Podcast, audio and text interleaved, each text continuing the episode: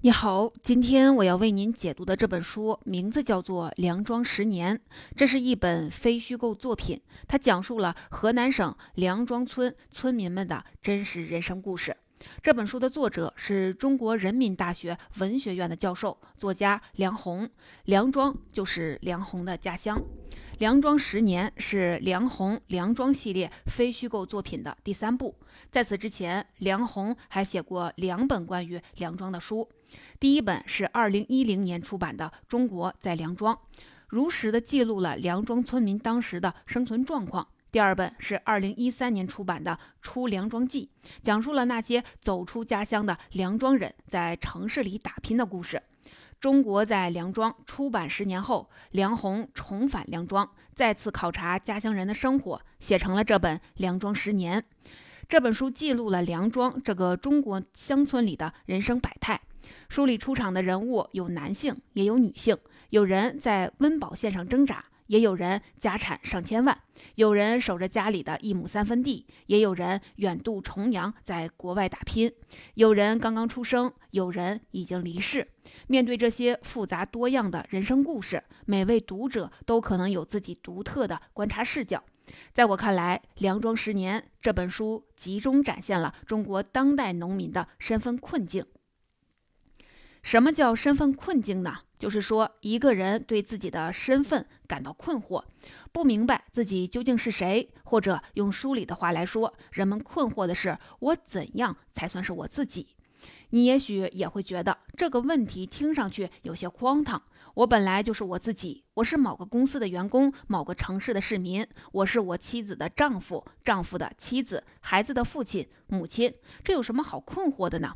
但对于梁庄和许许多多中国农村里的农民们来说，这个问题就没有那么好回答了。由于种种原因，他们脱离了原本用来定义自己身份的社会网络。在传统的中国乡村里，身份困境集中出现在女性们的身上。而今天，随着城市化的推进，越来越多的农民离开了故乡，夹在城市和农村之间，身份困境也就蔓延到了更广大的农民群体之中。接下来，我就分两个部分来为您解读这本书。在第一部分，我们先来看看梁庄妇女们面对的身份困境；在第二部分，我们再来看看身份困境如何蔓延到了那些走出故乡在外打拼的梁庄人身上。接下来，我们就先进入第一部分。我们先来看看处在身份困境中的梁庄妇女。一天傍晚，梁红和几位梁庄的妇女坐在院子里聊天儿。他们几个都是互相熟识的朋友。聊着聊着，突然有一个人问了一个问题：“吴奶奶，你叫什么名字呀？”这位吴奶奶是这位妇女中辈分最大的一位，已经七十多岁了，在梁庄人人都认识她。但是这一问之下，大家面面相觑，好像谁都没有想过这个问题。吴奶奶的名字叫什么？没有人知道，就连吴奶奶自己一时也想不起来了。这个问题引起了妇女们的讨论。又有人问在场的另一位妇女：“匣子妈，你叫什么名字？”新来的万青家媳妇儿叫什么名字？竟然都没有人答得上来。吴奶奶、匣子妈、万青家媳妇儿。在梁庄，女性们的称谓，在她们的成家以后，就总是像这样和自己的丈夫、儿女联系在一起。吴奶奶是因为嫁给了五爷，才被叫做吴奶奶的。当然，这些妇女原本都有名字。在出嫁以前，他们的娘家人都是用名字来称呼他们的。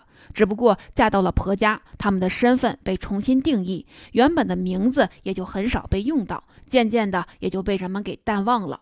随着出嫁消失的，并不只有名字，他们。还有他们少女时代的人际网络，女孩子们在自己出生的乡村里上学，玩得好的朋友通常也是学校里同龄的女孩子。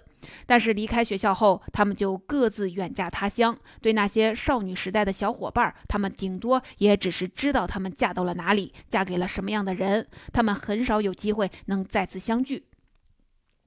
在梁红的提议下，在场的妇女们纷纷回忆起自己儿时的伙伴。梁红的大姐想起了自己的一位朋友，名叫华荣。他们从小在一起上学，关系非常的要好。但在高中毕业后，华荣嫁了人，离开了梁庄。梁红的大姐继续读书，从此两个人就失散了。直到几十年后，他们才因为一次偶然的机会恢复了联系。梁红的大姐感叹道：“小时候一起长大，天天在一起玩，上学在家都在一起玩，晚上还要数星星、藏猫猫、打打闹闹，好像好的像是一个人。忽然都不见了。”转瞬间，一辈子过去了，都六十岁了。我最想搞清楚的是，他们都嫁到哪儿了？他们这一辈子是咋过的？他们还在人世没？现在有多老？他们过得到底咋样？世世代代都是这样。要是认真想想，男娃家永远在这个村庄，彼此都知道，女孩子们都无声无息，即使你打听，也很难打听到情况。在场的一位妇女不太理解。梁红大姐的惆怅，她问道：“嫁鸡随鸡，他到那个村里就成了那个村里的人，那里也是他家，这不很正常吗？”梁红的二姐接茬道：“我理解这个意思，不是说追究哪儿是家的问题，而是说一个女孩子怎样才算是她自己。”梁红二姐的这句话直接直指问题的关键。一个人的姓名和人际网络，在很大程度上定义了他究竟是谁。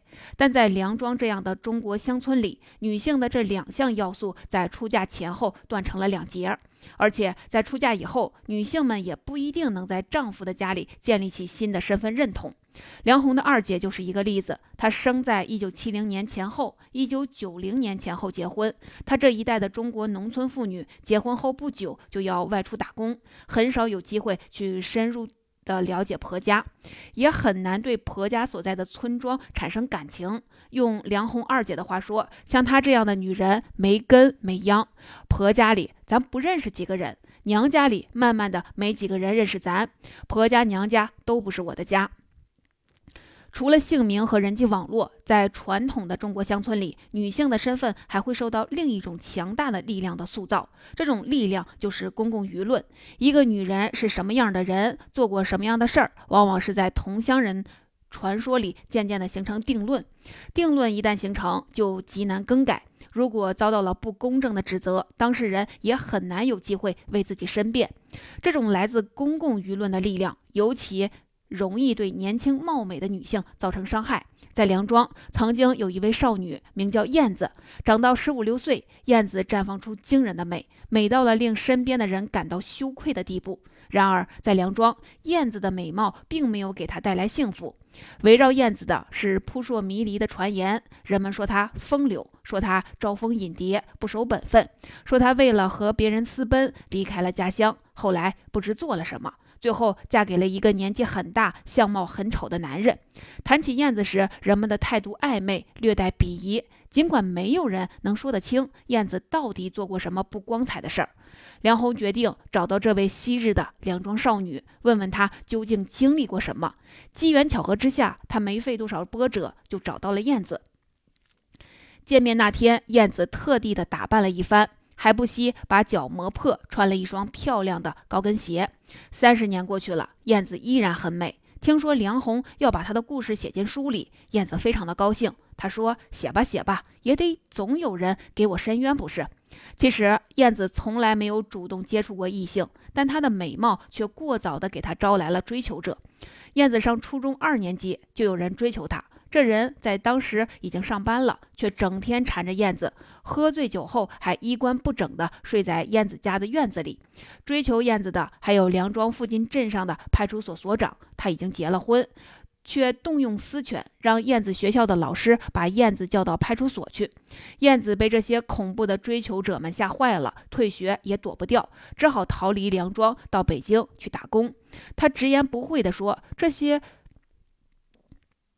追求她的男人毁掉了他的人生，不仅破坏了他对爱情最初的感觉，还害他中断了学业。不过，即便是这样，在谈到这些追求者时，燕子言语间仍然十分的宽容。他对其中一个人的评价是：长得也好。人也不错，只是那股穷追不舍的劲儿把他给吓倒了。燕子最后确实嫁给了一个相貌丑陋、不识字、还离过婚的男人。这人和燕子结婚时并不富裕，还欠了不少的债。燕子看他老实，陪他一起还债。夫妻两人努力了几年，终于还清。如今的燕子在家乡附近的县城里买了房，卖菜为生。他性格开朗，说话直率，只是一想到自己没能完成学业，他就想喝酒，每天晚上都要喝一点。燕子离开梁庄三十年了，这三十年间，在家乡街头巷尾的传言里，燕子始终是那个带着道德亏污点的少女。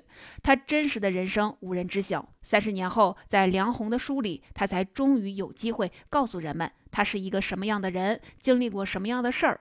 不过，在中国大地上无数的梁庄里，还有多少的燕子默默忍受着流言的伤害，没有机会说出自己的故事。在燕子的身上，我们看到乡土社会公共舆论持久地塑造了一个女人的身份。公共舆论的力量顽固而冷漠，一旦形成了定论，当事人就很难为自己辩驳。在这样的环境里，如果一个女人尝试重新定义自己的身份，活出理想中的样子，那她很快就会遭到公共舆论的制裁。梁庄附近有一个镇子，名叫吴镇，在这里，梁红遇见了一位特立独行的女人。她叫吴桂兰，是一名清洁工人。梁红第一次见到她时，她正在马路中央和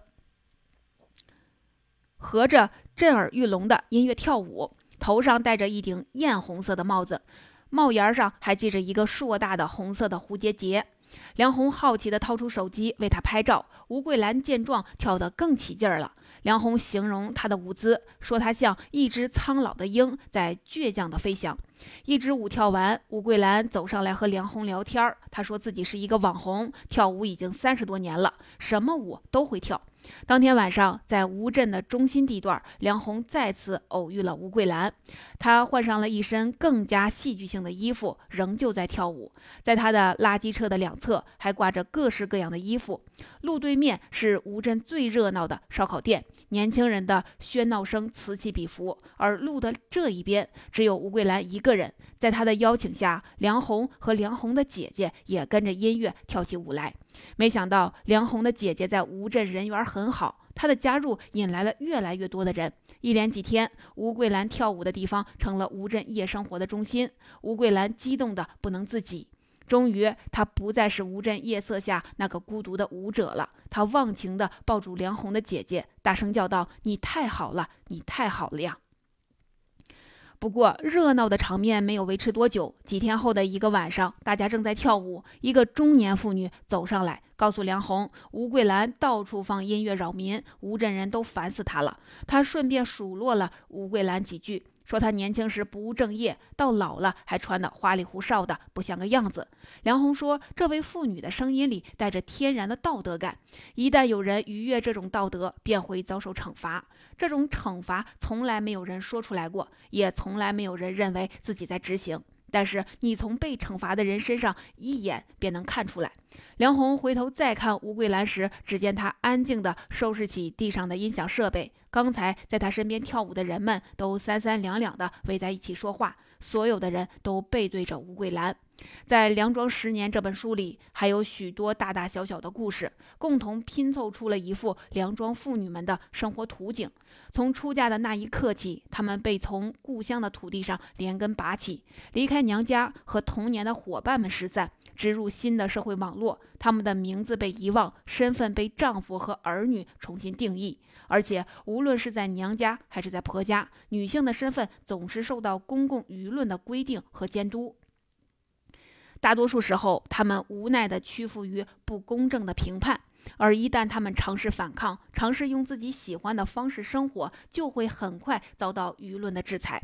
在这样的处境下，梁红二姐问出的那句“一个女孩子怎样才算是她自己呢？”其实是很多农村妇女共同的困惑。第二部分，在传统的中国农村，怎样才算是自己呢？原本主要是妇女们的问题，但是在今天城市化乃至国际化的大背景下，越来越多的农民走出了农村，到异乡打拼。和那些远嫁他乡的女人们一样，这些外出务农的农民，无论男女，都失去了和故土的联系，身份困境也就蔓延到了他们的身上。梁红形容农民进城是一个不断碰壁的过程。梁红的堂哥在西安蹬三轮车。已经二十年了，这二十年间，他始终没有过上安稳的生活，每天奔走在路上，他一不小心就可能触犯了交规，或者和人发生冲突，整天辛苦的劳动，心里还总是惴惴不安。对于梁红堂哥这样的农村人，城市的大门貌似向他打开了，但当他走进城市，却一次又一次的被反弹回来。最终，他没有成为一个真正的市民，反而在城市里活成了一座孤岛。像这样的例子，在梁庄还有很多。有个年轻人名叫梁安，二零零一年，十四岁的梁安到北京打拼干装修。十三年后，他回到了梁庄。回来前两年。梁安接到了一个大单子，请他装修一家七千多平方米的百货公司。梁安很珍惜这个单子，他起早贪黑的干，在规定的期限内完成了主体工程。但他缺乏大型项目的装修经验，没有考虑到商家都要在吊灯上开灯口，灯口开多了，吊顶坍坍了下来。梁安只好重做。工程做完一算账，他一分钱都没有赚到，还要赔进去二十多万。走投无路的梁安患上了抑郁症，他几次想到自杀，只是舍不得一双年幼的儿女，靠着药物维持。梁安继续干活挣钱，一年后终于还完了债。即便勉力维持了十三年，梁安最终还是选择了回到梁庄。对于梁安这样被城市反弹回来的农村人，故乡还是一条确定的退路。梁安回乡后，有人来梁庄游说村民，让他们卖掉土地。一口人有一亩地，一亩就能卖六七万块钱。梁安坚决不卖，他说：“没个地就没了依靠，人老几辈儿，地不能在我这儿断了，给我多少钱也不会卖。”再咋说，这是最后一个依靠。回到梁庄的，并不只有梁安这样在城市里遭受到挫折的人，那些在外闯荡、顺风顺水的梁庄人，也有不少选择回到故乡。梁庄的梁学军，初中没毕业就出来打工，一次偶然的机会，他参加对外劳务输出，去了西班牙，一去就是十年，期间了无音信。等他再次回到梁庄，人们惊讶地发现他已经加入了西班牙国籍，领着很高的工资，还开着一辆漂亮的银色奔驰车。不过，梁学军对故乡的归属感显然很强。他在西班牙挣到了钱，回到了梁庄，在家乡盖了两层小楼，还在隔壁村里找了一个老婆。后来，他的三个孩子都加入了西班牙国籍，享受着西班牙政府的补贴。他却还是让他们回国，在梁庄附近的南阳市读书。他说：“西班牙好是好，可是孩子还是中国人，到时要是连中国话都不会说，我养他们干啥？”梁庄的韩家也有一位成功的后人，名叫韩一生。他二十岁离开梁庄，到西安投奔下海经商的叔叔，后来生意越做越大。二零一六年，他回到梁庄，拆掉破败的老院子，盖起一座五层的欧式豪宅。一进门，左手边的大厅挑高七八米，阳光从落地窗里洒进来，墙上是韩家三位老人的巨幅画像。梁安、梁学军、韩一生这些在外闯荡的梁庄人，无论成功还是失败，贫穷还是富有，最终都回到了梁庄，守着祖祖辈辈传下来的房子和土地。他们为什么会做出同样的选择呢？在梁红看来，梁庄人回归故土就是为了寻找一种稳定的身份象征。在城市里，甚至在遥远的异国，离开故乡的农民很难找到容纳自己的组织，没有任何社会结构可以给他们集体的归属感，定义他们的身份。只有回到了梁庄，他在自己的房子里张罗一张嘴一桌一桌酒席。招待亲朋好友，才能感受到做主人的安全和骄傲，也才能真正的找到他自己。故乡其实是这些梁庄人身份的认同感的唯一来源。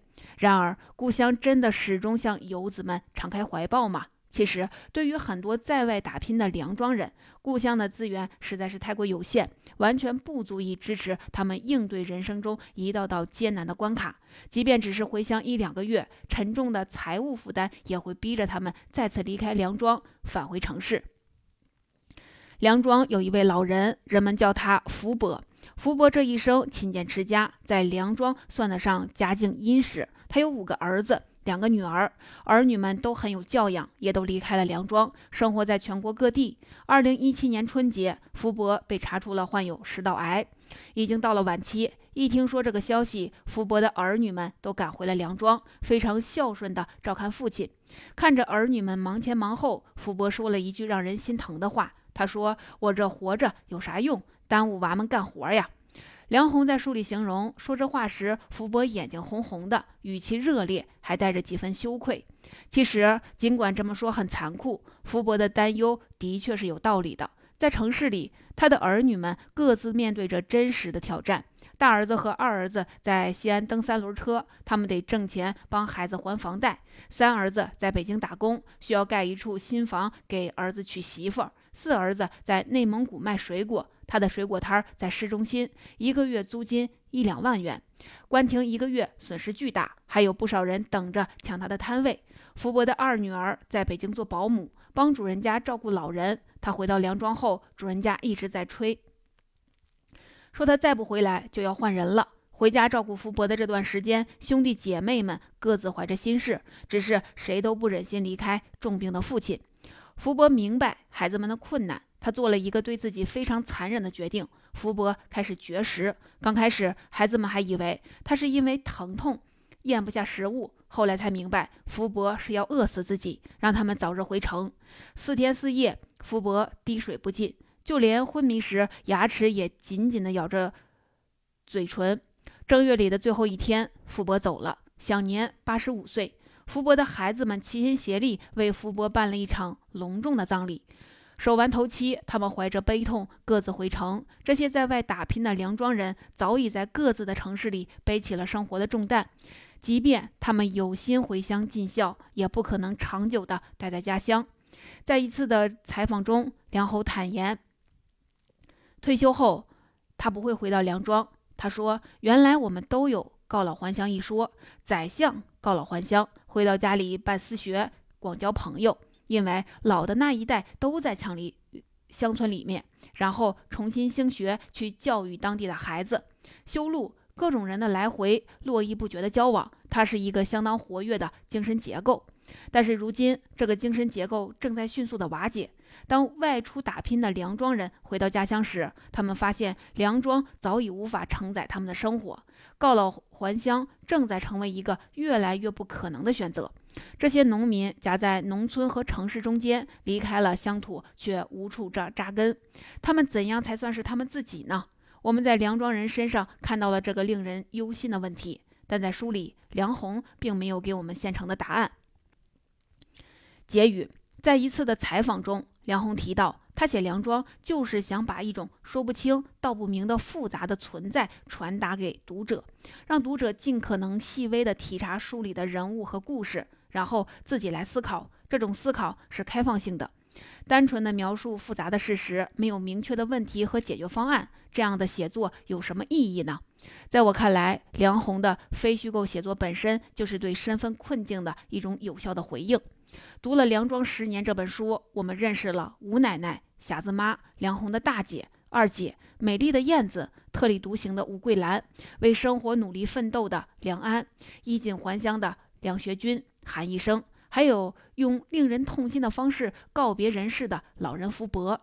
在我读完最后一页、合上书的那一刻，这一组辉煌的群像浮现在我的眼前。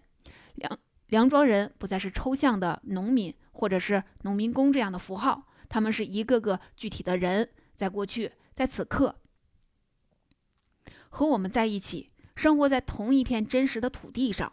他们的生存境遇也剥夺了他们的身份。但是梁鸿通过写作告诉了每一个读者，他的乡亲们到底是谁。《梁庄十年》这本书里还有一处非常打动我的地方，在那天傍晚，梁庄的妇女们发生了那场关于姓名的争论后，梁红专门进行了调查，他找到了这些妇女的名字，把他们写在那一节的结尾。在本期音频结束前，我想为您念一念这几个名字。吴奶奶，她的名字叫王先芝；匣子妈，她的名字叫赵秋燕；曾在西安待过的二堂嫂叫崔小花；虎子老婆叫王二玲；那个撕掉张香叶小字报的韩家媳妇儿叫李先敏，把名字还给丢失了名字的人，拂去厚重的尘土，让我们看清他们的脸。这或许就是《梁庄十年》这本书能做到的最珍贵的事儿。